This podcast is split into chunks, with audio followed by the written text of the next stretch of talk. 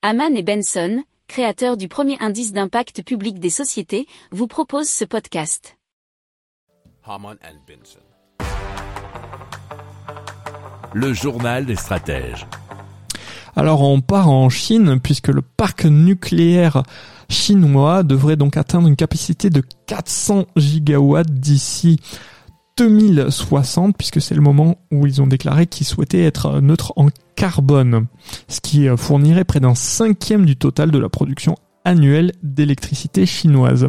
Alors la Chine construit actuellement 24 centrales nucléaires et 10 unités ont été mises en service l'an dernier. Le pays dispose actuellement de 54 centrales nucléaires et le nombre de réacteurs a déjà été multiplié par 10 et cela en 20 ans. Pour approfondir ces sujets, abonnez-vous à la newsletter de Haman et Benson et écoutez nos autres podcasts que vous retrouverez dans les notes de l'émission ou sur notre site internet.